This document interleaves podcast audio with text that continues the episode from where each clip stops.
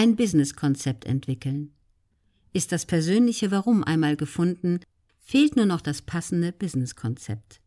Der Schlüssel für ein erfolgreiches Businessmodell ist Elmar zufolge zweierlei. Zuerst müsse man wissen, wie man die richtigen Menschen anzieht, die genau das Problem haben, das man mit der eigenen Leidenschaft lösen kann. Im nächsten Schritt müsse man herausfinden, wie man genau diese Menschen in glückliche Kunden verwandelt. So könne aus einer Leidenschaft eine Berufung und schlussendlich ein erfolgreiches Business werden. Unperfekt beginnen statt perfekt zögern. Das größte Hindernis stellt sich vielen bereits ganz am Anfang in den Weg, berichtet Elmar von seinen Coachings. Zum einen fehle es den meisten an einem klaren Fahrplan. Vieles lasse sich heute ergoogeln. Aber jedes Business ist individuell.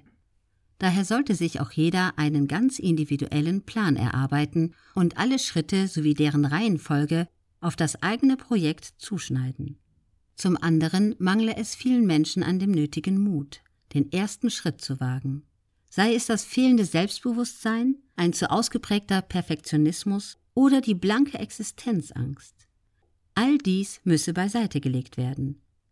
Denn im Business gibt es keine Perfektion. Ist der Schritt erst einmal gewagt, hat man die eigene Komfortzone verlassen. So eröffnet sich Raum für Entwicklung und Wachstum. Ein Growth Mindset kultivieren. Viele Menschen denken, es fehle ihnen an Talent und trauen sich gar nicht erst etwas Eigenes auf die Beine zu stellen. Wieder andere verlassen sich auf ihr Talent und denken, sie müssten nichts weiter tun, weil sie bereits gut sind in dem, was sie tun. Beides ist falsch, sagt Elmar. Er ist davon überzeugt, dass der Fleißige immer den Talentierten überholt. Im besten Fall sollte man eine gute Mischung von beiden haben, so der Coach.